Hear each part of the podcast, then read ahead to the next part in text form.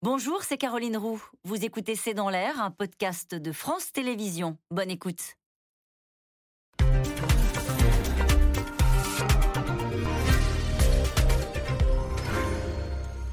Bonsoir à toutes et à tous. Nous attendons vos questions, SMS, Internet et réseaux sociaux pour alimenter notre discussion. Ceux qui imaginaient qu'il avait renoncé seront sans doute déçus. Emmanuel Macron a bien l'intention de faire la réforme des retraites. Et ces dernières heures, le calendrier a, même pris tout le monde de court, car l'option de faire voter la mère des réformes, comme on l'appelle dans le cadre des discussions budgétaires, est donc sérieusement envisagée. L'objectif est affiché, une entrée en vigueur de la réforme dès l'été 2023. Les syndicats de salariés sont vent debout et prévoient déjà un chaos social. Le MEDEF, qui a changé d'avis, réclame désormais, lui, une réforme rapidement. Alors y a-t-il vraiment urgence à conduire cette réforme? Est-ce que l'exécutif peut accélérer sur un dossier comme celui-ci Le sujet reste-t-il explosif au moment où le pouvoir d'achat s'impose comme principale préoccupation des Français?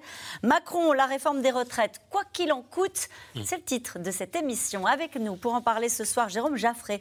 Vous êtes politologue, chercheur associé au CEVIPOF. Cécile Cornudet, vous êtes éditorialiste politique aux Échos. On peut retrouver votre chronique intitulée Retraite, les arguments New Look euh, de Macron. Vous nous direz pourquoi, c'est à lire sur le site de votre journal. Mathilde Siro, vous êtes journaliste politique pour le magazine Le Point. Je cite votre dernier article, Macron sur les retraites, coup de bluff ou coup de force. Nous y reviendrons également. Frédéric Dabi, enfin, vous êtes directeur général opinion de l'Institut de sondage IFOP. Vous avez sorti une étude ce matin euh, pour le journal Le JDD où une majorité de Français pensent qu'Emmanuel Macron a tort de lancer euh, cette réforme des retraites. Là aussi, nous allons en parler. Et puis, vous êtes l'auteur de La fracture aux éditions Les Arènes. Bonsoir à tous les quatre.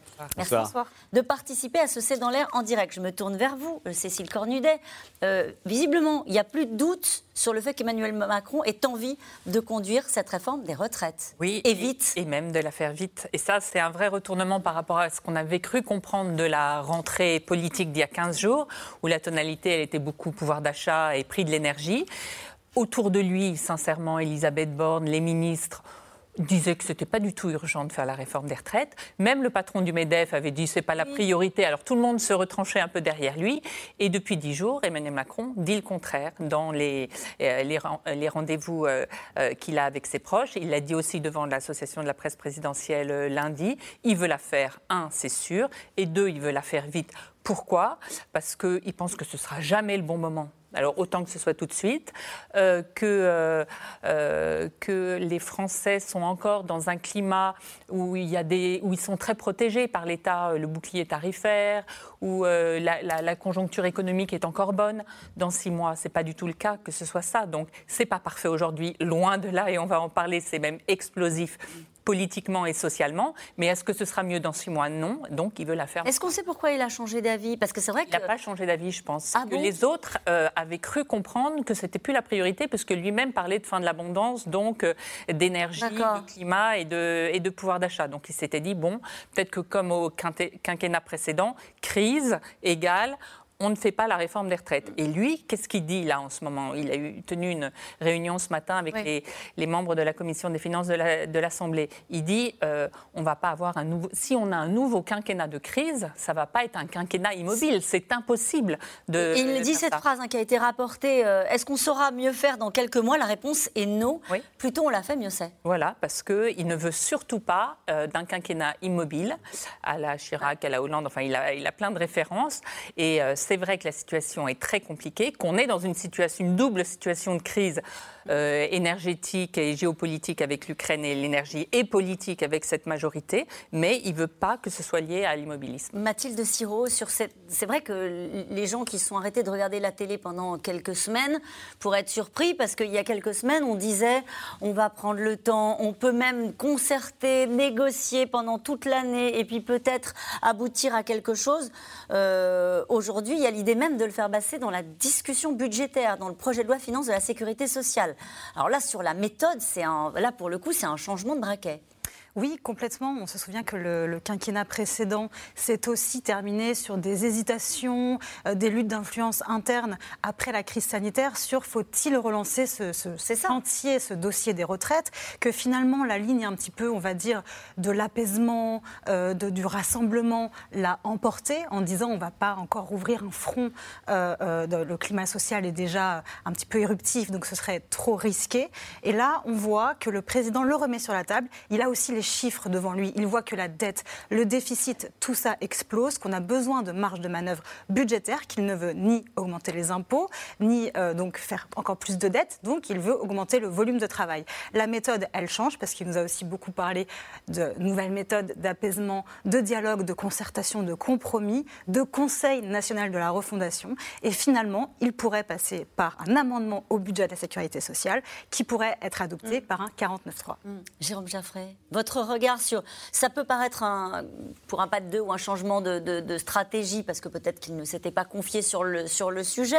Euh, mais est-ce qu'il a raison de se dire, au fond, euh, c'est mieux maintenant que dans, que dans quelques mois? Alors, si vous posez la question comme ça, oui, sans doute. A-t-il raison tout court? Euh, C'est ça la question. Alors, pourquoi le fait-il? Me semble-t-il, c'est d'abord l'expression de sa puissance politique. Où est le pouvoir? Mhm. Le pouvoir, il est à l'Élysée. C'est moi qui décide. Je me lance dans une réforme alors que tout le monde, Cécile Cornudet vient de l'expliquer, tout le monde pensait qu'on allait voir, il rien ne pressait, euh, on allait se concerter. Non, on fonce. Donc la puissance politique est là, avec le message aussi que ce second mandat doit servir à quelque chose, ne doit pas être celui de l'inaction et de l'immobilisme. Euh, Mathilde Siraud vient aussi de le souligner. Et donc, on est dans cette logique-là. Maintenant, euh, ce qui pose question, c'est la brutalité de la méthode. Et là, euh, ça ne va pas passer comme une lettre à la poste. C'est-à-dire qu'on parle d'un amendement dans la discussion du projet de, projet de financement de la sécurité sociale pour une réforme que les Français considèrent comme fondamentale, dont ils ont peur, dont ils ne veulent pas en grande majorité, car euh, je regarde les sondages de mon ami Frédéric Dabi. En, en, général, c'est uniquement les plus de 65 ans, ceux qui sont déjà à la retraite, qui trouvent que ce serait très bien euh, euh, d'abaisser l'âge de la retraite. tous les autres catégories d'âge, ils sont hostiles fortement. Donc ça nous annonce des bourrasques. Et, et ça peut choquer profondément euh, les Français pouvaient s'attendre à cette réforme. Le président l'avait annoncé dans sa campagne. Hum. Donc il a cet argument pour lui. J'ai dit, je fais. Bon. Hum. Mais simplement, ils attendaient une grande discussion, un grand débat, un vrai texte de loi, quelque chose. Et imaginez que euh, ce soit un amendement dans une discussion budgétaire qui aboutisse à ça, et qu'en plus c'est dévoilé dès maintenant, ce qui fait que l'effet de surprise me paraît réduit. Donc on peut avoir un automne de mobilisation sociale assez fort. On va y revenir sur cet automne de mobilisation et on va parler des partenaires sociaux qui ont été un petit peu surpris aussi. Mais avec vous, Frédéric Dabi, euh, globalement, euh, que pensent les Français de l'idée même d'une réforme? Ils sont extrêmement méfiants puisqu'ils ont le passé en tête et il, voit que les politiques, à chaque réforme des retraites, depuis la réforme Mauroy, puis la réforme Balladur, la réforme Fillon, la réforme Wurst et la réforme Jean-Marc Ayrault, les politiques se sont inscrits dans une logique de der des der. C'est la dernière réforme pour pouvoir sauver le système et quelques années après, on remet la réforme sur le métier. On a une opinion, et Jérôme le disait parfaitement, qui est plutôt euh, hostile, excepté les personnes âgées. J'ai trouvé deux chiffres de la campagne euh, présidentielle, deux chiffres IFOP pour 77% des Français au mois d'avril, en fin de campagne. Emmanuel Macron devait retirer de son programme la retraite à 65 ans et 71% des Français, c'est pas seulement l'électorat de Jean-Luc Mélenchon et Marine Le Pen, souhaitaient tout simplement le retour à la retraite à 60 ans. Donc on a une, on a une opinion foncièrement méfiante, mais je pense, comme ça a été très bien dit, que Emmanuel Macron est-ce qu'il avait vraiment le choix? Il a un quinquennat qui est mal parti du point de vue de la perception euh, des Français, parce qu'il est maintenant perçu de manière, euh, je dirais, matricielle, sous l'angle de l'inaction. Sur le climat, il ne fait plus grand-chose. L'insécurité, mm. rien ne se passe. Et c'est vrai que pour lui, c'est une arme de destruction massive de cette, de cette euh, critique d'inaction pour remettre son quinquennat sur les rails et créer une sorte de continuité avec ce premier euh, en fait, quinquennat où la critique avait, très, qui avait été très fortement euh, associée à François Hollande, l'inaction et, je dirais bien sûr, au spectre du Jacques Chirac de, 2002, le président fainéant, comme avait dit qui, vous savez, était fortement euh, commencé à, je dirais, euh, émerger du discours euh, des Français. Mhm. L'inaction parce que une, pas de majorité, parce que un, homme qui ne peut pas être réélu, parce que quoi? Quels sont les... Je pense que c'est un petit peu euh, tout ça. Alors certains ont dit qu'on a, qu'on a basculé dans l'après-Macron dès le 24 avril au soir. Ah. C'est un petit peu euh, exagéré.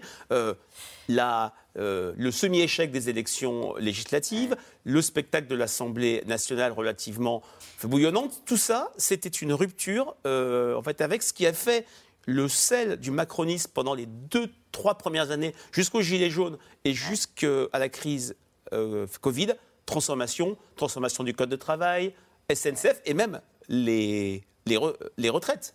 La loi, le, projet de loi d'Edouard Philippe, quelques semaines, quelques mois avant euh, la crise sanitaire. Donc c'est une manière pour lui de dire euh, je suis de retour. Je reprends le fil. Je reprends le fil. De mon quinquennat. En tout cas, dans ces rencontres, vous le disiez tout à l'heure, hein, Cécile Cornudet, dans ces rencontres avec la presse, avec les parlementaires de la majorité, le président n'en fait plus mystère. Il veut accélérer sur le dossier explosif des retraites. La question de la méthode revient au centre des débats sur un sujet, on s'en souvient quand même, où l'exécutif avait promis de la concertation. Constance Meyer et Erwan Ilion. C'est une petite phrase glissée à des journalistes ce lundi qui relance la polémique du quinquennat précédent. Si on pense qu'il faut l'unanimité pour bouger, on ne fait jamais rien. Emmanuel Macron, plus décidé que jamais à relancer, trois ans après, le chantier de la réforme des retraites. Avec une volonté, aller vite. Ce n'est pas une surprise, c'était dans le programme présidentiel et les choses ont été affichées. Les modalités opérationnelles, à commencer par les modalités législatives, comment est-ce qu'on va adopter cette réforme, ne sont pas à ce jour connues et pas officialisées. Par contre, toutes les pistes sont à l'étude, y compris la piste qui nous conduirait à proposer une réforme à travers le projet de loi de financement de la sécurité sociale, ce qui ne serait certainement pas une première dans l'histoire. Autrement dit, faire passer le report de l'âge de départ à la retraite cet automne. L'exécutif presse le pas, souhaite une entrée en vigueur dès l'été 2023. Le gouvernement s'appuie sur le rapport annuel du Conseil d'orientation des retraites pour justifier l'urgence. Selon ses prédictions, notre système excédentaire en 2021 et cette année devrait se retrouver en déficit sur les 25 prochaines années. L'opposition à gauche bondit. De loi en loi, on diminue les cotisations patronales. Donc en fait, on, crée la tension sur le système de retraite qui fait qu'on n'arrive plus à le financer. Et après, on dit, ah ben regardez, il est en déficit, on va devoir le modifier. Mais non, non, on doit faire payer les cotisations patronales. Enfin, c'est évident, c'est le financement du système euh, par répartition. Faisons un sondage. Et moi, je propose même un référendum. Est-ce que les Français veulent euh, travailler jusqu'à 65 ans? C'est un président de la République qui se balade avec un jerrycan dans la main et avec un briquet dans l'autre main. Il va, euh, il va mettre le feu au pays. La droite, elle, n'est pas contre cette réforme, mais pointe du doigt la méthode. C'est incompréhensible que le président de la République, la semaine dernière, installe à grande pompe le CNR, euh, Conseil national de la refondation, en disant euh, le président jupitérien, c'est terminé, on va discuter de tout. Et trois jours après, euh, déjà tout oublié, il décide tiens, je vais faire passer ça subrepticement dans une loi de financement de la sécurité sociale, en un article, et puis ça ira bien. Enthousiasme mesuré du côté des syndicats. Pourtant favorable à cette réforme, le MEDEF met le pied sur le frein. Il doit y avoir dedans un signal sur l'âge légal, mais ça ne peut pas être la seule mesure. Il faut aussi réfléchir, et on a notre part de responsabilité à l'emploi des seniors. Euh, donc il faut faire un, au fond presque une combinaison de mesures plutôt que se focaliser sur un seul critère qui était euh, celui de la campagne présidentielle. L'âge de départ à la retraite, une ligne rouge à ne pas franchir, y compris pour le réformiste Laurent Berger il veut que les gens travaillent plus longtemps, qu'ils mm. arrêtent de licencier les seniors euh, dans les entreprises. Donc nous, on veut bien discuter des évolutions du travail, euh, on veut bien rendre le système des retraites plus juste, mais pour financer nos besoins de services publics, d'action publique, il y a un autre levier qui s'appelle la fiscalité. Si c'est nous inviter euh, dans un bureau, nous écouter, fermer la porte et faire ce qu'on avait décidé mmh. avant de nous voir, euh, tout est sur la table sur la retraite. En tout cas, pour nous, pas question d'allonger l'âge de départ de la retraite. Difficile exercice d'équilibriste pour le gouvernement, qui, tout en plaidant la recherche de compromis, n'exclut pas de recourir au controversé 49.3 pour faire passer en force sa réforme des retraites. Les syndicats préviennent déjà, l'automne pourrait être mouvementé. Et cette phrase qu'on retiendra de Fabien Roussel, il se balade avec un jerrycan dans la main et un briquet dans l'autre main. Euh, 49-3 sur les retraites Oui, mais ce que dit beaucoup euh, l'Élysée, c'est qu'il faut banaliser le 49-3. On peut rappeler ce que c'est? Bah C'est un article de la Constitution qui permet de, euh, de, de faire adopter un texte, même s'il n'y a pas de majorité euh, absolue dessus. À partir du moment où il n'y a pas de majorité absolue à l'Assemblée nationale, si on à, veut à avancer... Condition, à condition qu'une motion de censure ne soit pas votée derrière, pour renverser voilà, le gouvernement. Voilà, pour renverser euh, le gouvernement.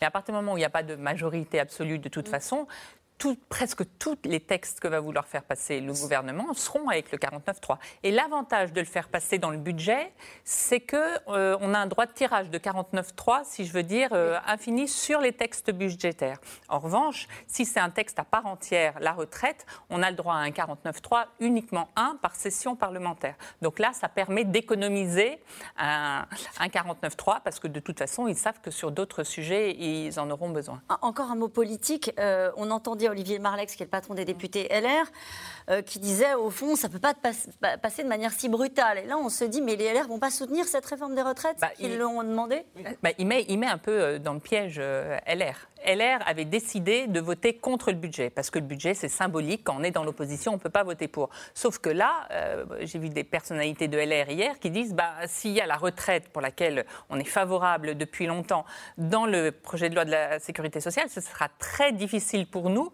de voter contre. Donc vous voyez, peut-être qu'il n'y aura même pas besoin de 49.3 si on passe, parce que LR va être très divisé. Comment expliquer à ses électeurs Ça fait des années qu'on dit qu'il faut trouver des marges de manœuvre, des économies, et la, la réforme qui fait le plus d'économies, la retraite, on ne le fait pas. Et à l'instant, Emmanuel Macron, devant les préfets, a rappelé euh, que cette réforme se ferait dans la concertation et le compromis.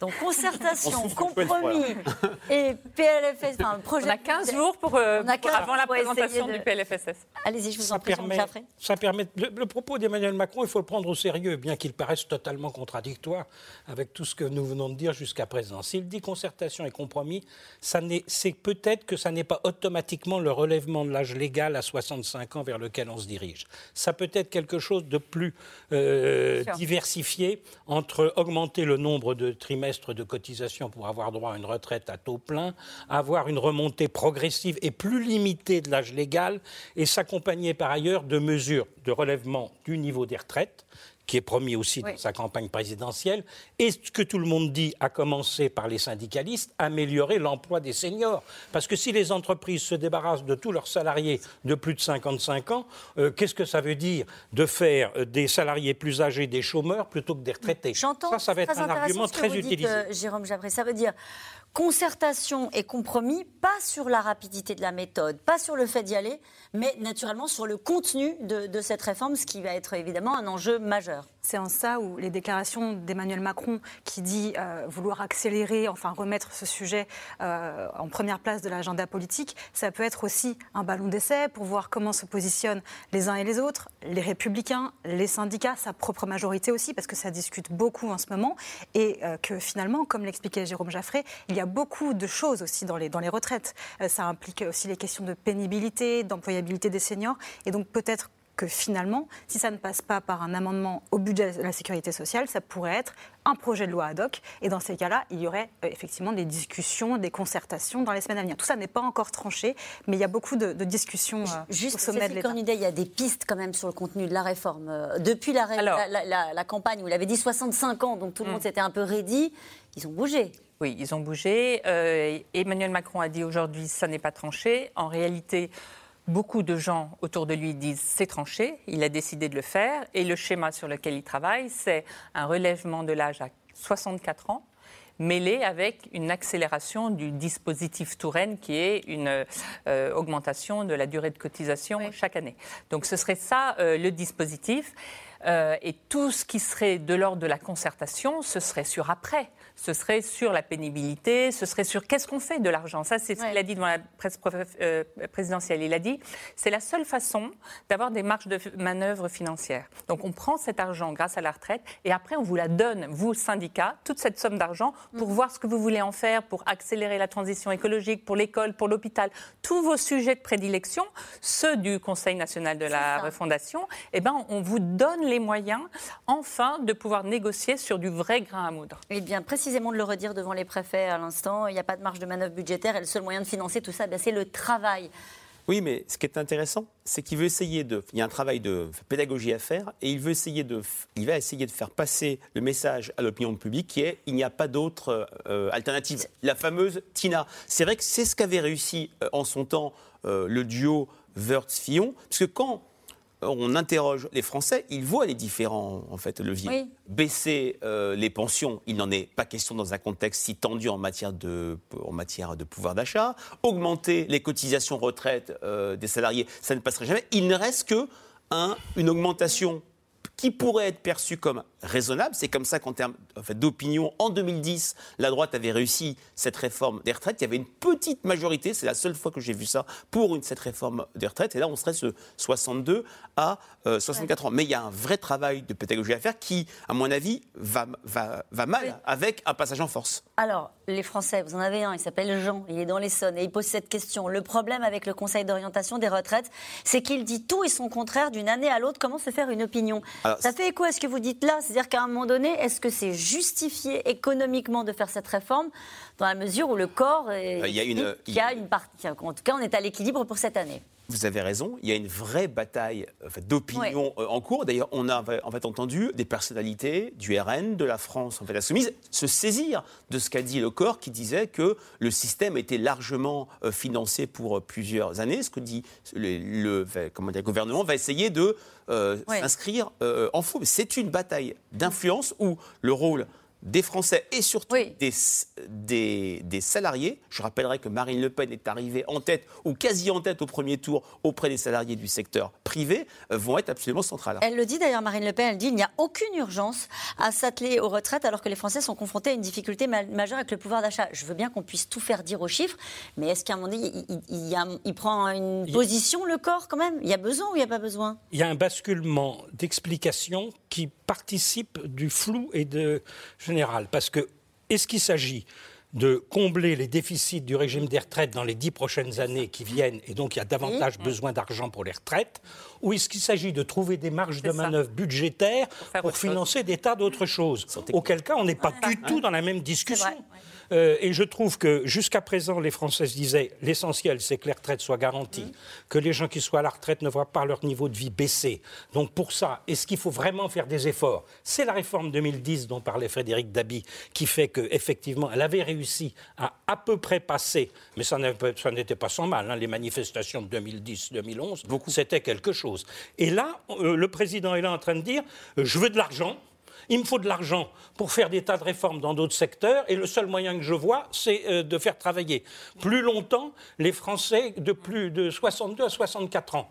Euh, la bataille d'opinion n'est pas gagnée, hein, ce plan-là. Oui, sur la bataille d'opinion, Emmanuel Macron, il a, il a, dit un peu tout et son contraire sur cette philosophie de la réforme des retraites. Si on repart de 2017, de sa campagne, sa toute première campagne présidentielle, il voulait revoir tout le système, euh, passer par un système de points, un système universel de retraite.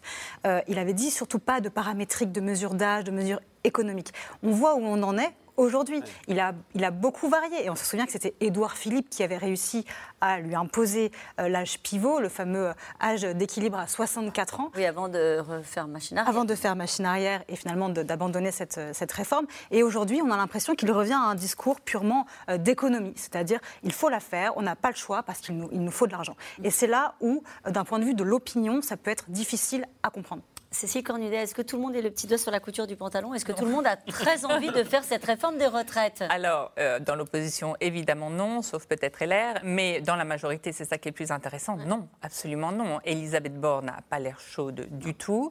Même Bruno Le Maire à Bercy, qui est plutôt une image de réformateur, disait bah, le, le MEDEF n'a pas l'air chaud, on ne va pas le faire non plus. Pourtant, il l'a appelé de ses voeux de, à de nombreuses reprises. Bruno Le Oui, Maire, cette oui, réforme, oui, hein. oui, mais en même temps, il voit bien les difficultés de pouvoir d'achat des Français, les, les risques sur euh, euh, la, crise énergétique. Euh, il se dit, est-ce que c'est le moment de, mettre le, feu au pays?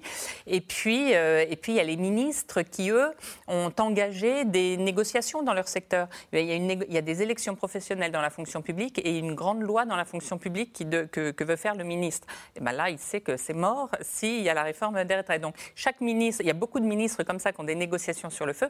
Et puis, il y a tout le processus dont on a parlé de- de Conseil national de la refondation, où c'est créé. En fait, elle s'est bien passée, la réunion. On- tout le monde a dit que c'était mort-né, ce, ce truc-là. Ah Oui, et en enfin, il y a eu, le- le- il y a eu les- quand même la mort de la reine qui a un peu éclipsé le, oui, ça, c'est pas, l'événement. c'est pas de bol. Mais en réalité, sur place, ils sont sortis en se disant bah, si, on va, on va pouvoir discuter, il y, a, il y a un peu de grain à moudre. Et même la CFDT se disait euh, il se passe quelque chose. Là, c'est sûr. Et François Bayrou, je vous rappelle, est à la tête de, de ce CNR. Et lui, il est vent debout contre ça, parce que cette décision, elle tue le CNR. Le CNR, sûr. c'était on relance le dialogue en France. Et là, c'est une décision contraire. Et les syndicats, c'est pareil. hein. On a entendu euh, Et- avant et les ça- vacances euh, la CFDT disant que ce sera un chaos Et social. même lundi ma- matin encore, Laurent Berger dit si c'est dans le PLF, c'est euh, c'est une ligne rouge, c'est pas possible, etc.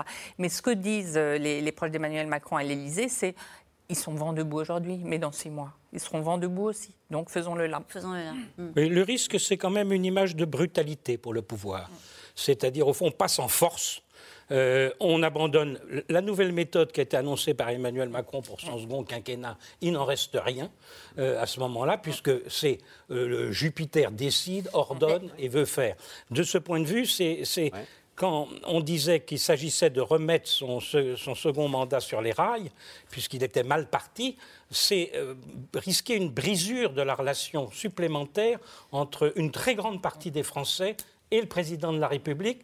Et on comprend du coup que Emmanuel Borne, entre le marteau et l'enclume, Mm. disons-le franchement, Mm. ne se sente pas forcément très à l'aise pour conduire une pareille bataille. Oui, parce que Ouais. là, pour le coup, elle serait en première ligne hein, pour mener ces. Mais il paraît qu'elle a des talents, justement, de, de concertation et, et- et de, et de négociatrice. Oui, que les Français euh, lui enfin, reconnaissent. hein, le, principal trait d'image dans le baromètre fiducial pour Paris Match qui lui est euh, adressé, c'est qu'elle est ouverte euh, au dialogue. Mais je partage complètement ce qu'a dit Jérôme Jaffré. C'est le retour au premier euh, quinquennat où sur toutes les principales réformes, euh, Emmanuel Macron a pu compter sur ce que j'appelais la Sainte Alliance LR.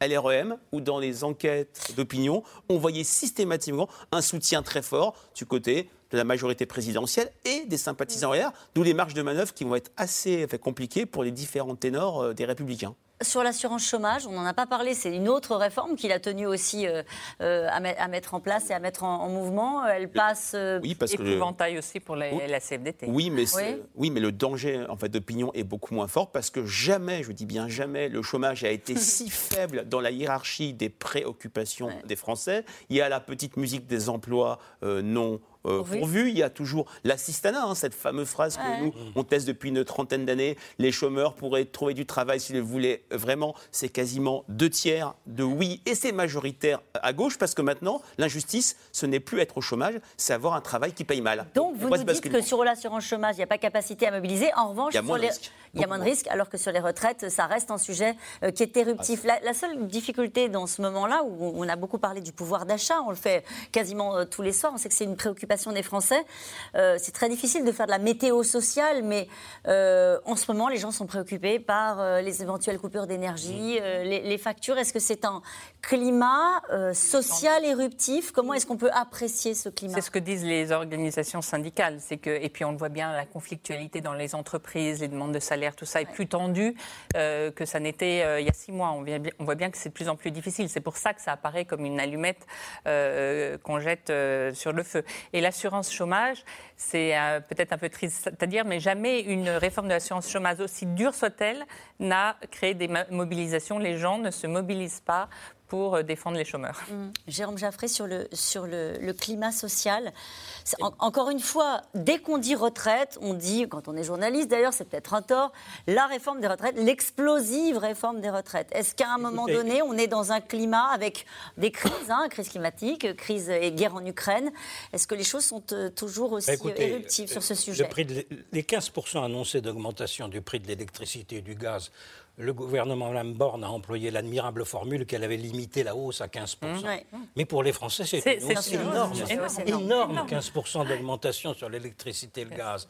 Une situation de 200-250 euros par an euh, pour les foyers euh, qui euh, comptent leurs sous et qui ont l'inflation sur l'alimentation, sur les produits alimentaires. Et la fin de la ristourne sur le, plein d'essence au même moment Donc cet ensemble de choses fait que c'est très tendu. Et il est clair que les retraites c'est quelque chose qui fait que les gens peuvent descendre dans la rue là-dessus. Hmm. C'est-à-dire que l'addition, parce que les difficultés sur l'énergie, on peut comprendre que c'est largement dû aux problèmes internationaux, que c'est compliqué, hmm. que euh, les centrales marchent moins bien, etc. On peut très bien le comprendre. En revanche, si le gouvernement choisit l'affrontement sur les retraites, et ce qui me surprend dans la méthode, c'est que si vous voulez faire passer un amendement dans le projet de loi sur la sécurité sociale, vous n'en parlez pas trois mois avant. Euh, parce que si vous en parlez trois mois avant, vous avez des manifestations qui vont se faire régulièrement jusqu'à ce moment-là. Vous le faites au dernier moment, c'est un député qui propose, le groupe vote, et puis voilà, c'est fait. Mathilde euh, Siro, cette méthode me surprend. Mathilde Siro, justement pour faire quoi à ce que vous dites à l'instant, est-ce qu'il y a une forme de flottement dans la stratégie euh, de l'exécutif, de l'Élysée, du président lui-même, dans ce moment-là, dans cette rentrée on, on, plaisantait les uns les autres en disant est-ce qu'il y a une volonté de passer en force de, faire de la, de la, concertation, la vérité peut-être entre les deux. Euh, est-ce qu'à la place d'observatrice qui est la vôtre, vous dites on n'a pas encore en, main, en bouche, la stratégie euh, qui est celle du président? On a toujours cette impression d'hésitation en fait qui, qui, domine depuis la campagne présidentielle, je dirais, où euh, le président a, été dans la campagne sans vraiment en être. Il y avait aussi le contexte évidemment de la guerre en Ukraine, et ensuite cette, euh, ce résultat des, législatives qui a semblé un petit peu le, prendre de court et l'entraver euh, politiquement, et une feuille de route très indécise, un cap qui n'était pas clair, pas vraiment de boussole, et des signaux contradictoires. On va voir, on va voir quand il, quand il s'agira de passer aux actes, effectivement, s'il va au bout de sa démarche. En tout cas, ce qu'on peut dire en termes de choix de calendrier, c'est que euh, il vaut mieux parler des retraites et peut-être les passer en octobre qu'en janvier, parce qu'en fait la situation va se dégrader. C'est sans doute à cela qu'il pense avec cette annonce de récession euh, sur, euh, euh, en Europe, notamment qui viendra sans doute peut-être de nos amis allemands. Ce qu'on entend beaucoup dans la majorité, c'est l'idée, en fait, on est, ça peut pas tenir cette situation politique où on voit bien qu'on n'a pas la majorité. on a fait passer quelques textes en juillet-août parce que c'était du pouvoir d'achat, c'était de l'argent dépensé, mais là maintenant, où on va demander des économies, des efforts, mais tout, aucun texte ne va pouvoir passer euh, facilement. En plus, on en parlera, il y a une, un combat électoral à LR, en plus, il y a un congrès du PS euh, en décembre, donc c'est impossible. Et ce que disent les parlementaires un peu interloqués de voir le président, c'est dire, ben, il n'y a que lui qui a l'air de pas voir qu'on peut rien faire et que cette situation, à un moment ou à un autre, elle, va devoir s'arrêter parce que euh, on est bloqué, en fait. Ils ont le sentiment que c'est bloqué. Et je crois que lui, lui, il ben, refuse. Voilà, il ne le voit pas. Enfin, il veut pas l'entendre ou il veut montrer que c'est pas le cas. Et vous le disiez à l'instant, la colère sociale, elle pourrait bien venir aussi de l'inflation euh, des prix des carburants. Une partie de la classe politique aux extrêmes fait d'ailleurs monter ce qu'on appelle une petite musique autour de l'inutilité des sanctions européennes contre la Russie au moment où le gouvernement doit se résoudre à laisser porter aux Français euh, une partie des hausses des prix de l'énergie. Aubry Perrault, Nicolas Baudry-Dasson. C'est l'un des derniers combats du Rassemblement national, les sanctions occidentales envers la Russie. Loin de les applaudir, Marine Le Pen réclame même publiquement qu'elle cesse début août. C'est une succession d'échecs, la stratégie qui a été euh, mise en œuvre euh, par l'intermédiaire de ces sanctions. Je souhaite donc euh, que non seulement elles s'atténuent, mais qu'en réalité elles disparaissent pour éviter à l'Europe de se retrouver face à un blackout, notamment concernant les importations de gaz. Ce discours anti-sanctions, le RN le répète à l'envie et jusqu'au cœur de l'Europe. Hier, Jordan Bardella profite de l'arène européenne pour adresser directement ses reproches à la présidente de la Commission. Nous y sommes, voilà les peuples d'Europe au pied du mur. Vous vouliez effondrer l'économie russe, Vous lui avez offert une manne financière inespérée en démultipliant ses revenus d'hydrocarbures. La Russie s'enrichit, les Européens s'appauvrissent. Même message porté par la France insoumise ce jour-là. Je suis venue ici avec les factures que des citoyens m'ont demandé de vous montrer. Celle-là, celle de Gilles, qui a vu le prix de son électricité augmenter de 113 euros par mois et qui accompagne son message par Je ne suis pas sûre de me chauffer cet hiver. Ursula von der Leyen, habillée aux couleurs de l'Ukraine, répond à la députée française Si l'Europe en est là, ce n'est pas de sa faute à elle. Madame Aubry, les factures que vous nous avez montrées. Oui, en français, on dirait. Ils sont insupportables. C'est vrai. Mais vous savez quoi? Envoyez ces factures à Moscou. C'est là qu'est le responsable. Moscou, qui accuserait une forte récession engendrée par les mesures coercitives. Un PIB en baisse de 6% en 2022 prévoit le FMI. Et pourtant, en pleine crise énergétique, qui souffre le plus s'interrogent les insoumis. Alors je sais bien qu'à l'heure actuelle, il est parfois plus facile de dire ne cédons rien face à Poutine et aussitôt on se fait euh, ripolliner en poutinien de service qui veut, qui, qui est faible, etc. Je crois que c'est plus compliqué que ça. Je dis seulement qu'observons que pour l'instant, ça ne produit pas ce que nous voulons que ça produise. Voire même, dans l'hiver qui arrive, ça met toute une série de pays en difficulté. L'exécutif le confirme. Il faut continuer à punir Moscou. Si les sanctions que l'Europe impose à la Russie faisaient plus de mal à l'Europe qu'à la Russie, est-ce que vous croyez qu'un dirigeant comme Vladimir Poutine le dirait? Le simple fait qu'il appelle l'Occident à arrêter les sanctions au motif qu'elles ne seraient pas efficaces et qu'elles pèseraient davantage sur l'Europe que sur la Russie nous incite à considérer qu'elles le sont efficaces. Mais au-delà du coût financier, l'ancien conseiller de Nicolas Sarkozy, comme d'autres, s'inquiète des conséquences de l'attitude européenne. Henri Guénaud dénonce un jusque-boutisme où le débat serait impossible. Le problème, c'est que ce sujet ne peut plus être abordé qu'en termes de bien et de mal. D'un côté Hitler, de l'autre côté les droits de l'homme, choisissez votre camp. Autre ancienne responsable politique à sortir du bois, Ségolène Royal. Selon l'ancienne candidate à la présidentielle, l'Europe s'enfonce dans une crise lorsque son partenaire américain se renforce. Le dollar monte et l'euro baisse. Ça veut dire que chaque minute qui passe enrichit les entreprises américaines, appauvrit les entreprises européennes. Est-ce qu'on a envie de laisser à nos enfants une Europe où le niveau de vie aura baissé de 40% L'ancienne famille socialiste divisée, ou d'autres approuvent la méthode. Est-ce que ça vaut la peine pour quelques bouts de, de territoire ukrainien euh, de se geler l'hiver et Alors, de ne pas circuler? Et ma ça réponse, c'est que si on se laisse aller effectivement à cette euh, inclinaison, eh bien, euh, les régimes autoritaires gagneront. Emmanuel Macron a justement demandé aux Français d'accepter de payer le prix de la liberté. Mais selon un récent sondage, 74% de la population juge les sanctions imposées à la Russie inefficaces.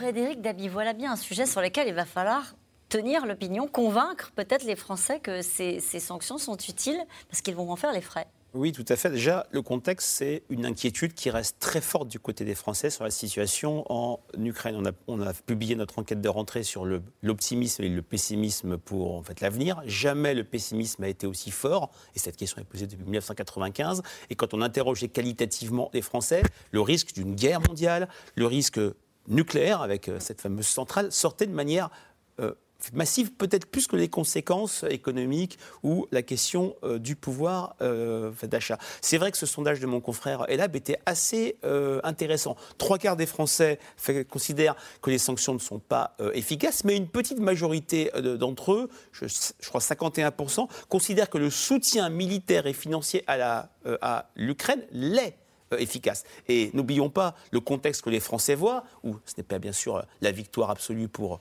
l'Ukraine, loin de là, mais des gains, euh, du terrain repris, etc. Marine Le Pen convainc sa base. C'est vrai que dans cette enquête, on voit très bien que les électeurs de Marine Le Pen, premier tour, euh, deuxième tour, considèrent que oui, elle a raison de remettre en cause les C'était la question, regardez, qui était posée par Ah bah. Frida dans le Barin. Est-ce que les électeurs de Marine Le Pen pensent comme elle à propos des sanctions contre la Russie et souhaitent qu'elles soient levées La réponse Clairement est oui, clairement oui. Mais elle a un travail de conviction auprès de l'ensemble des Français, puisque pour les Français, de manière absolument en fait, massive, ce qui nous arrive sur le pouvoir d'achat, l'inflation, c'est pas lié aux sanctions. C'est lié à la guerre, c'est lié Mm. à l'agression russe. Les, je dirais que les, le- la lecture euh, du conflit reste très très claire. C'est les Russes qui sont responsables. C'est la ligne von der Leyen, c'est-à-dire euh, vous êtes mécontent, envoyez vos factures Bah. à Vladimir Poutine. Oui, elle a bien résumé, si je puis dire, l'état d'esprit des Français sur ce point-là. Jérôme Jaffré, on voit naître un clivage. hein. Oui, on ne peut pas séparer. Le problème, c'est qu'on ne peut pas séparer le soutien à l'Ukraine et les sanctions. L'idéal serait de dire on soutient l'Ukraine à fond, mais il n'y a pas de sanctions. Parce que les sanctions, forcément, elles touchent les populations. On ne sait pas exactement dans quelle mesure elles touchent les populations russes, parce qu'on n'a pas beaucoup d'informations là-dessus, mais tout laisse à penser que les pauvres euh, habitants russes paient cher la guerre en Ukraine de Vladimir Poutine, à la fois euh, dans leur relation au pouvoir et, dans leur euh, mode de vie. C'est vrai aussi qu'il y a des conséquences en Europe. Il y a une remarque intéressante de Ségolène Royal qui est quand même que les États-Unis en tirent davantage profit. Parce que le risque, c'est effectivement d'un affaiblissement, par exemple, de l'industrie européenne qui bénéficie aux Américains. Euh, et, et finalement, que les Américains qui soutiennent, eux, à fond l'Ukraine, et en particulier arment l'Ukraine, c'est 70% en d'ai-je de l'aide apportée à l'Ukraine vient des États-Unis. Donc c'est un enjeu absolument majeur. La relation sur l'opinion, on voit qu'elle est importante là-dessus. Convaincre effectivement les Français dans l'hiver qui vient qu'on ne peut pas dissocier le soutien à l'Ukraine et l'existence des sanctions, parce que si vous levez les sanctions en partie aujourd'hui, quel message on envoie? On envoie le message à Poutine, on continuez. Euh, euh, on- on- donc on ne peut pas, une fois que les sanctions ont été prises, les moduler, les adoucir, les modifier, c'est envoyer un message qui est, ben, finalement on soutient l'Ukraine, mais on ne veut pas en payer le prix. La question est combien de temps les opinions vont tenir sur cette ligne-là? Euh, Je me tourne vers vous, Mathilde Siro. Est-ce que ça, c'est une préoccupation à votre avis? Dans ce moment où on va dire aux Français, il va falloir débrancher vos, euh, euh, vos appareils ménagers, donc on a compris hein, tous les gestes, la douche rapide, le couvercle sur la casserole, etc. Et dans ce moment où on va aussi dire aux Français, il va falloir payer votre énergie plus cher, à hauteur peut-être même jusqu'à 15%. Euh, est-ce qu'il y a une inquiétude de la part de, de l'exécutif de dire comment est-ce que, avec quels arguments est-ce que le soutien à l'Ukraine suffira à faire euh, passer ces efforts? Oui, il y a un travail de conviction euh, important à mener, à poursuivre, euh, d'autant plus qu'on voit bien les, les nationalismes euh, au pluriel en Europe gagner du terrain. On vient de le voir en Suède. Euh, Peut-être que ce sera le cas aussi très prochainement en Italie. Donc, on voit des manifestations aussi qui commencent à voir le jour en République tchèque contre la vie chère et aussi contre les, les- les sanctions vis-à-vis de la Russie. Ce n'est pas encore, ce n'est pas le cas en France. Frédéric l'a rappelé, il y a quand même un soutien populaire euh, vis-à-vis de, de l'Ukraine et- vis-à-vis des sanctions. On est aussi plus loin euh, au niveau géographique.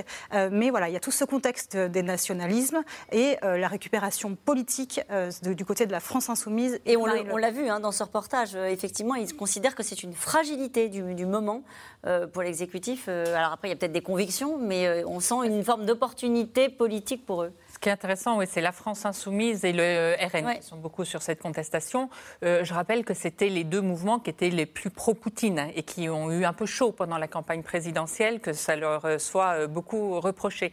Et très vite, Marine Le Pen a fait le lien entre euh, euh, soutien, sanctions euh, contre la Russie et risque de pouvoir d'achat euh, pour les Français. Six mois après, on y est dans le risque de pouvoir d'achat. Et au moment où le gouvernement dit en gros le pouvoir d'achat, ben c'est c'est pas notre faute, c'est la, géo- la géopolitique, la crise énergétique. Le RN, qu'est-ce qu'il dit? Il dit si c'est votre faute, vous Européens, les sanctions contre la Russie, et c'est votre faute, vous État français, d'avoir euh, négligé la filière euh, nucléaire. Donc on voit le jeu politique qu'il y a autour de cette histoire. Mais qui est considéré comme une fragilité. Dans un moment, on disait tout à l'heure, euh, chaque fois qu'il doit ouvrir un dossier, euh, ses, ses proches lui disaient ce qu'on disait sur la question des retraites. En gros, on n'a plus de marge de manœuvre, c'est très compliqué, l'horizon est assez sombre. Euh, ça fait partie des, des fragilités intégrées. En tout cas, c'est un sujet sur lequel euh, régulièrement le gouvernement essaye de répondre, de Mm. dire non, non, on a raison de faire des sanctions, non, non, on est unis en Europe, non, non, c'est pas nous qui avons fragilisé la filière nucléaire, mais c'est les gens avant nous. Donc on voit que c'est Parce que c'est un réflexe très français, hein, de, à un moment donné, dire c'est la faute de l'Europe. Euh, c'est nous qui allons payer, qui allons faire les efforts, et c'est la faute des Allemands, c'est la faute des Europes, de, Ah, de l'Europe. C'est en fait, un argument constante. qui est très souvent en fait, mobilisé par les partis en fait, tribuniciens. Euh, la France insoumise, je rappellerai le hareng de Bismarck, le livre de Jean-Luc Oui. Mélenchon. Euh, Marine Le Pen, très euh, critique sur le couple franco-allemand. On se souvient de son discours au Parlement européen. ce sont des arguments qui portent quand même pas au-delà des extrêmes. Des extrêmes et du cercle électoral. Marine Le Pen peut faire le récit suivant. J'ai été Cassandre en septembre 2021. J'ai dit que le pouvoir d'achat était euh, un sujet euh, préoccupant. Je l'ai redit en 2022 peut-être sur ces, sur ces sanctions euh, inefficaces. Le risque, c'est peut-être d'être trop près du feu et de se brûler. Cécile Cornudel a bien dit, la campagne présidentielle a été compliquée de ce point de vue-là. On se souvient du débat d'entre deux tours. Elle est en fait, apparue extrêmement fragilisée lorsque Emmanuel Macron a dit que la Russie était son créancier. Hmm. Et ce que craint Emmanuel Macron, c'est une contestation euh, de l'Europe au moment où la France sera obligée d'aider l'Allemagne et de lui fournir du gaz? Ça, ça va être très compliqué. Alors le gouvernement dit beaucoup oui, mais mais nous, ils pourront nous aider si on a des problèmes euh, en électricité. Mais le vrai risque, c'est qu'on doit beaucoup euh, fournir du gaz à l'Allemagne et un petit peu moins avoir de l'électricité pour eux. Et avec une urgence, c'est de retrouver un discours sur le parc nucléaire. On a bien vu que le ton était de monter euh, ces derniers jours avec euh, l'encore patron d'EDF qui demande cet après-midi, qui appelle un plan Marshall euh, pour, pour le nucléaire. Est-ce que vous considérez les uns et les autres qu'il s'est sorti de ce, de ce piège-là, Emmanuel Macron, en reportant la, faute sur, sur, sur EDF? Il faut que ça reparte vite et qu'on n'obtienne pas trop, dans pas trop de dizaines d'années notre indépendance nucléaire électrique et ça ira mieux. En tout cas, ça a donné des arguments encore cette semaine euh, à l'opposition. Euh, ils sont encore inaudibles euh, dans l'opinion, mais ils sont au centre du jeu au Parlement. Les Républicains se sont lancés dans une bataille interne pour élire le président de leur parti avec l'espoir de faire naître un chef pour éviter de se faire digérer par la Macronie ou par le parti Horizon d'un certain Édouard Philippe. Juliette Vallon, Christophe Roquet et Delia Demiedjian.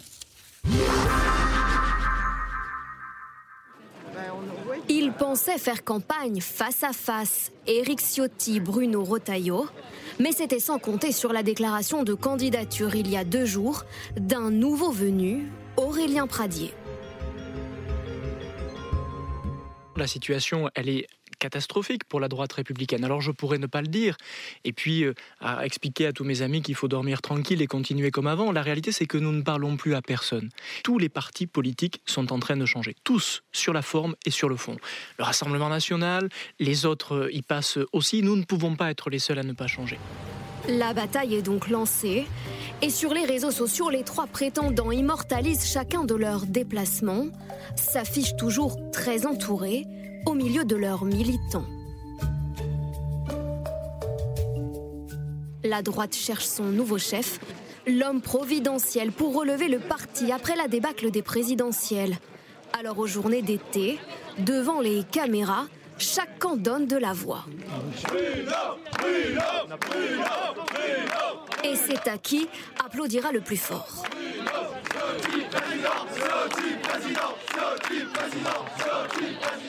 Ça se jouera dans les urnes électroniques, par les militants et que par eux. Sur scène, chaque prétendant essaye de démontrer qu'il sera le meilleur représentant de la droite. Mais au jeu des sept différences, difficile de distinguer entre les programmes des deux ténors. Jamais nous nous sommes reniés nous nous sommes portés au devant et en première ligne de tous les combats au moment du terrorisme, contre l'immigration massive, contre l'islamisme. Avec un argument pour Éric Ciotti, s'il est élu, il soutiendra Laurent Wauquiez en 2027. Oui, il faudra renouer avec ses fondamentaux. Il faudra renouer avec le courage d'un discours fort. Il faudra dire les vérités. Une droite qui campe sur ses positions et sur ses thèmes phares. Mais le régalien, la délinquance, l'immigration, Aurélien Pradier veut s'en démarquer et avance une nouvelle carte. Moi, je pense que traiter de la question euh, du handicap, de la question des violences conjugales, de la question du salaire de la caissière, c'est nécessaire parce que c'est ce qui permet de ramener nos concitoyens à la politique. Réformer le parti pour ne pas disparaître, une nécessité pour les jeunes militants, encore marqués par les derniers échecs électoraux. Aujourd'hui, il euh, n'y a pas un grand électorat à consolider chez les Républicains. Donc au contraire, maintenant, il faut euh, parler, il faut élargir. Euh, et c'est pour ça qu'il faut saisir de nouveaux thèmes. Ça n'a pas marché depuis 20 ans, enfin depuis 15 ans. La stratégie de toujours parler des mêmes thèmes, de toujours parler au même, au même électorat. Euh, donc il faut élargir, il faut élargir tout ça, parler à tous les Français. Ce qu'il faut pour un candidat à la présidence des Républicains, c'est quelqu'un qui rassemble. C'est quelqu'un qui rassemble toutes les nuances du parti et qui rassemble aussi peut-être des personnes qui sont, qui sont allées voir ailleurs, qui sont allées voir euh, au centre, qui sont allées voir peut-être aussi à l'extrême droite, pas forcément très extrême non plus, mais je pense que c'est quelqu'un qui doit aussi être un travailleur et celui qui rassemble l'ensemble des droites. Les républicains en pleine introspection, avec un impératif relevé en partie affaibli, et éviter d'être absorbé par la Macronie ou par Horizon, le parti d'Édouard Philippe, qui fait justement sa rentrée ce week-end à Fontainebleau. On va redire un mot d'Édouard Philippe, mais d'abord cette question, cette réforme est-elle un piège afin de porter un coup fatal à ce qu'il reste de LR Nous parlons naturellement ce soir de la réforme des retraites un piège pour LR, mais aussi peut-être un, espace où on peut avoir quelques voix. Euh, donc euh, on est à, la majorité cherche les voix une par une pour faire passer euh, ces textes. Et c'est plutôt du côté de LR que les réformes peuvent, ça va être le cas pour la sécurité, pour l'assurance chômage et pour la retraite. C'est là où peut-être on peut élargir la majorité. Donc Mathilde Sireux, c'est bien un piège. En tout cas, ça va obliger d'une certaine manière les LR à se positionner sur une réforme qu'ils ont quand même appelée de leur vœu euh, pendant de nombreuses années. En tout cas, c'était un, euh, une proposition de Valérie Pécresse. Oui, c'est un piège, euh, très clairement, puisqu'on a vu que cet été, euh, le gouvernement avait eu besoin de ces voix des LR pour voter les premiers textes. Donc, à la rentrée, il y a eu cette tentation un peu du côté des ténors du parti de Laurent Wauquiez, par exemple, de dire non, non, non, on est dans l'opposition, on ne votera d'ailleurs pas le budget, on est clairement anti-gouvernement et anti-Macron. Et là, avec le retour de, voilà, de l'assurance chômage, de la réforme des retraites, on voit, c'est très compliqué pour eux de dire on est contre. Olivier Marlex qui appelle au dialogue social, Aurélien Pradier qui dit être contre le recul de l'âge. Euh, c'est euh, après, c'est vraiment le, procès en incohérence qu'il risque de, se retrouver à affronter. Le piège est complètement là. Euh, LR avec une ligne dure se retrouve dans une opposition très tribunicienne comme LFI et le RN. Et dans nos enquêtes, quand on demande qui incarne le mieux l'opposition à, à Emmanuel Macron, il y a à peine 10% des Français qui citent les républicains. Et si LR parce que oui, la retraite, c'est dans leur programme, l'assurance chômage en fait également, et dans une logique de co-construction avec la euh, majorité. Mm. Malheureusement pour eux, ça ne se voit pas. La scène parlementaire n'est pas une scène visible. C'est-à-dire qu'ils ont quand même contribué à euh, faire voter l'achat des euh, RTT au mois, de, au mois de juillet, si je ne me trompe pas. Il y avait une autre mesure également, la baisse de 20 centimes, mais mm. personne dans l'opinion publique a, je dirais, crédité LR de euh, cette, aide. Donc ça reste extrêmement compliqué pour eux. Et Il leur faut un chef. Et en plus, il y a ce déficit euh, d'incarnation, puisque on a changé de génération euh, complètement. Et c'est vrai que les principaux prétendants, à l'exception d'Éric Ciotti à la présidence de l'ER, mais ça sera un vote militant, pas un vote de sympathisants, pas un vote des Français, sont très peu connus dans l'opinion publique. Y compris Bruno Retailleau Y compris dans le dernier IFA fiducial pour Paris Match, 54% des Français déclaraient ne pas le connaître suffisamment. Et pour Éric Ciotti? Beaucoup moins. Combien Un quart. Un quart. Un peu moins d'un quart. Jérôme Jaffré? Écoutez, moi, j'aurais tendance à dire d'abord que la question de savoir qui sera président des Républicains, tel que le reportage le montrait, n'intéresse que les adhérents du Parti républicain, et même peut-être les électeurs, surtout les adhérents. Donc c'est très difficile. Et en même temps, si je puis dire, c'est un enjeu absolument fondamental. C'est en partie là où se passe la recomposition partisane et l'évolution politique des prochaines années. C'est ça qui est important à retenir. Nous avons une certaine tentation d'union des droites qui commence à se faire, qui commence à exister. Euh, et l'exemple italien que Mathilde citait tout à l'heure va dans ce sens. Si euh, l'Union des droites en Italie gagne les législatives du 25 septembre, on va réavoir des tas de papiers sur mais quand est-ce qu'elle a lieu cette Union des droites en France, alors même qu'on sait qu'aujourd'hui elle se ferait sous domination du Rassemblement national, ce qui est évidemment un fait nouveau et majeur. Mais il y a un autre fait majeur c'est l'après-macronisme. Mm.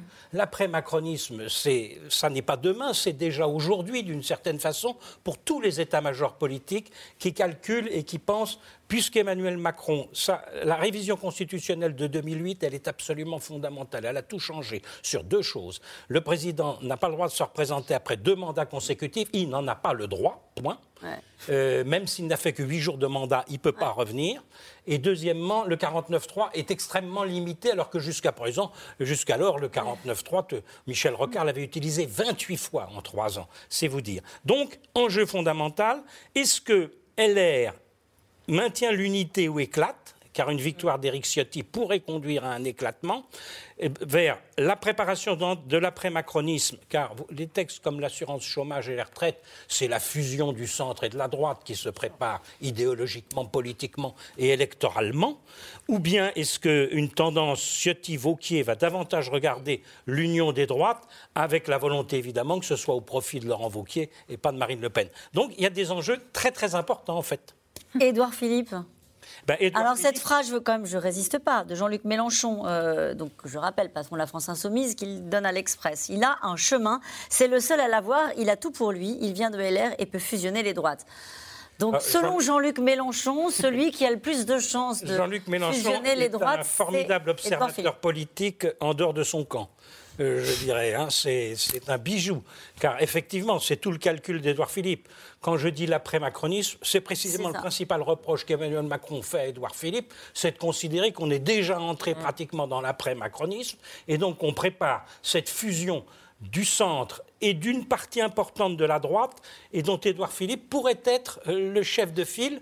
Euh, c'est sûr que d'une certaine façon, Philippe, il vote Ciotti, si je puis dire, parce qu'il vote pour celui qui est le plus à droite et qui fera éclater LR à terme. Et ça marche, sa petite boutique? En tout cas, dans l'opinion, incroyablement. Il est, c'est l'homme le plus populaire, euh, enfin, oui, tout à fait. Hein, en Mais politique. Une popularité peut-être de papier voilà, Pourquoi comme faire Alain Juppé, comme euh, Simone Veil, est-ce que c'est pour ça? Euh, Mais en tout cas, il, euh, il, essaye de la faire fructifier. Et il a un combattant féroce au sein de la Macronie sur cette aile droite-centre. Centre, c'est Bruno Le Maire. On voit bien que le match pour la succession est ouvert entre les deux au sein de la Macronie. Et nous allons maintenant revenir à vos questions. Cette question de Jean-Claude Danlin, n'est-il pas trop tard pour réformer les retraites, surtout dans le contexte économique actuel Cécile Cornudet, c'est vrai qu'il n'y a pas un alignement des planètes ah très favorable. Mais je vous dis, depuis le début, euh, l'idée, c'est que de toute façon, c'est pas dans six mois, c'est pas dans un an qu'il y aura un, alignement des planètes, donc autant le faire tout de suite. Mathilde Siro. D'autant qu'Emmanuel Macron avait fixé comme objectif que la, réforme soit euh, entre en vigueur à l'été 2023. Donc en fait, s'il veut tenir son engagement, ça se passe euh, maintenant. Le désir de Macron de réformer les retraites relève-t-il d'une urgence budgétaire ou est-ce une affaire idéologique? C'est beaucoup une histoire d'image politique qu'il veut laisser. Il veut être quand même le président réformateur, transformateur qui, voulait être en 2017. Il n'a pas réussi à l'être suffisamment au premier quinquennat. Il ne veut pas que les crises qui se succèdent l'empêchent de l'être désormais. Et la retraite, c'est devenu au-delà de la question budgétaire. On voit bien que ce n'est pas le sujet. C'est un emblème politique de est-ce que cette fois, il aura le courage de le faire. Question de Marc en Moselle. Comment peut-on parler de démocratie et justifier l'emploi du 49-3 ah, c'est une belle question hein, que pose notre téléspectateur. Le 49.3, quand on l'utilisait jusqu'aux années 90, ça passait comme une lettre à la poste personne ne contestait l'usage du 49.3. Et puis, ça, ça s'est transformé. Manuel Valls n'y est pas pour rien dans son utilisation du 49.3 euh, sur la loi El Khomri. C'est que maintenant, c'est devenu un outil presque antidémocratique. C'est quand on veut passer en force. Oui, c'est le passage en force, c'est le non-respect des droits du Parlement. Et du coup, quand j'entends que euh, Emmanuel Macron, sa majorité, disent pas de problème, on va passer avec le 49.3 sur le budget ou sur le projet de financement de la sécurité sociale, parce qu'entre parenthèses, je ne suis pas du tout sûr que les Républicains acceptent de voter comme ça euh, le texte, parce que euh, dans le passage tout à l'heure que vous avez passé d'Olivier Marleix, c'était intéressant.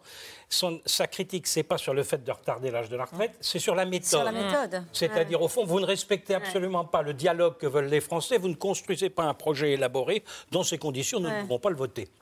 Terminé. Euh, si vous dites ça lui fait une bonne porte de sortie. Oui, oui, ça fait une porte de sortie parce que euh, euh, les Républicains qui, au même moment, éliront leur président, je ne les vois pas venir à l'aide du gouvernement dans cette période actuelle. Donc vous avez raison, le 49-3, il a perdu euh, de sa virginité politique. Maintenant, c'est devenu un outil, et un outil qui choque une partie importante des Français. C'est pour ça que ça ne passera pas si facilement. Je partage complètement ce point, sauf peut-être sur le budget, puisque quand même, Emmanuel Macron, la majorité aura, fait beau jeu de dire, nous avons tout fait pour pouvoir euh, avoir une majorité sur le budget. Nous ne l'avons pas. Nous ne pouvons pas, face aux périls, face aux urgences, face aux crises, euh, rien que le fait de payer euh, les fonctionnaires, les agents de l'État, Les boucliers tarifaires. les boucliers en fait, tarifaires, nous arrêter euh, au milieu du guet. Donc je pense que de ce point de vue-là, ce recours au 49.3 sera moins catastrophique, c'est vrai, que celui de Manuel Valls lors de la loi Macron. Euh, Déjà qui avait mis en fureur, si je puis dire, euh, le président. Ju- Juste pour faire écho à ce que vous dites, euh, Frédéric Dabi, vous iriez jusqu'à dire que le contexte international, euh, la guerre, euh, je, je rajoute quand même la- les crises climatiques, hein, c'est encore en ce Ah, moment, hein, en, Français, hein. en Gironde, etc. Ça peut donner un argument au président et au gouvernement de dire c'est pas le moment d'aller descendre dans la rue, la situation est grave, l'heure est grave. Ah, je pense que la patrie est en danger, l'heure Ouais. est grave, c'est- un, un un- argument que les Français entendent. C'est un peu l'espoir du, du pouvoir sur les retraites, c'est-à-dire, au fond, vous faites plus facilement passer une réforme difficile quand vous avez des tas de crises de tous les côtés et que les difficultés sont énormes. Euh, crise énergétique, vous avez raison, guerre en Ukraine, euh, inflation, etc. Bon, euh, il faut. euh, euh, Qu'est-ce qu'on fait? On, fait des ouais. choses, il faut remettre les choses en ordre. C'est un argument qu'une partie importante de l'électorat entendra, et c'est l'espoir du pouvoir, me semble-t-il. L'hiver prochain sera froid à cause de Poutine, sera-t-il chaud grâce à Martinez Merci. Grâce à, grâce à Laurent Berger, puisque Ah bon Martinez, je Oui. pense. Bah oui, parce que aujourd'hui, on voit que la capacité seule de la CGT à mobiliser, elle est très faible. On l'a vu euh, ces cinq dernières années. Si la CFDT met tout son poids euh, dans la balance, euh, là, ça peut faire du monde Et on dans peut peut-être rappeler que sur les retraites, depuis le début, Laurent Berger dit non. depuis Dit, le ce début. sera le chaos social, Voilà. c'est sans nous. Oui, tout à fait. Et, Euh, et le, et le co- dernier congrès de la CFDT a même pris position contre l'augmentation de durée des cotisations, alors que jusqu'à présent, c'était la voie acceptée par la CFDT. Donc il n'y a aucune marge de manœuvre côté CFDT. Et, et, euh, Laurent Berger va partir en cours de mandat dans un an normalement ou un an et demi et il veut laisser euh, une situation propre à son succès- sa successrice euh, à la tête de la CFDT. Donc il n'ira pas dealer quelque chose Comme sur ça avait été fait, hein. Voilà, comme ça la avait été euh, fait dans, dans le passé. Dans le passé, c'était pas la CFDT. Si, C'était la c'était la CFDT. CFDT. École Nota. Bousculée euh, en 95, C'est ça. fortement même. La réforme des retraites sera-t-elle mieux, serait-elle mieux acceptée par les Français si le gouvernement commençait par réformer les régimes Il n'en spéciaux parle plus. Ça, c'est Ah. très intéressant.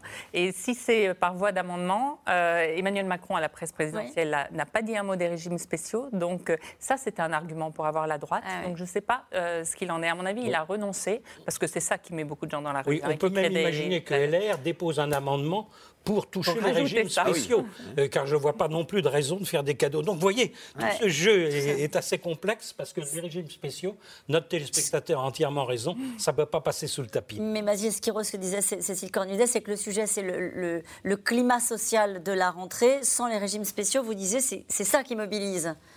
Alors, Euh, ça oui, ça- mobilise encore plus. Et puis, ça bloque la RATP, ça bloque les transports. 95, ça a été euh, Oui. ce qui a été en fait l'étincelle, ça a été les régimes spéciaux. Mais encore une fois, c'est ce que voulait faire Emmanuel Macron euh, initialement. Il voulait supprimer les régimes spéciaux. Pourquoi ne pas réduire le montant des retraites actuelles? Les retraités sont plus riches que les actifs. Cédric dans la Manche. Ils votent les retraités. Oui. Ce sont eux qui votent. Oui, ils, ils votent, politiquement, ils votent voilà, plus, donc ils ont voté fortement Emmanuel ouais. Macron. Et euh, quand on interroge les retraités pour savoir s'ils se vivent comme gagnants ou perdants de la Ouais. politique d'Emmanuel Macron, ils se vivent majoritairement et de manière écrasante comme des perdants. Parce, Parce qu'ils ont en que- tête ce qui s'est passé notamment en 2017. euh, il y a eu euh, la CSG. c'est- Ça a été très compliqué au début. C'est l'hypothèse la plus impopulaire dans les sondages d'opinion de dire baisser le niveau des retraites. Ça, personne, euh, même parmi les actifs, Ouais, bien personne ne pense à ça. Car euh, vous êtes dans Ils une situation. comme Parce qu'on sera vous n'avez pas ce sentiment que les retraités vivent mieux que les actifs. Et au contraire, ils n'ont par ailleurs aucune capacité de négociation. Le salarié peut discuter dans son Mm. entreprise son augmentation de salaire. Quel retraité peut aller discuter de Il l'augmentation y a eu une revalorisation, une réindexation des retraites sur, sur l'inflation. l'inflation. hein. Et Emmanuel Macron propose d'ailleurs d'augmenter la, la- la réforme, la retraite minimale. D'après les sondages, est-ce que les Français ne veulent pas de cette réforme ou est-ce qu'ils ne, veulent, ils ne la veulent pas maintenant?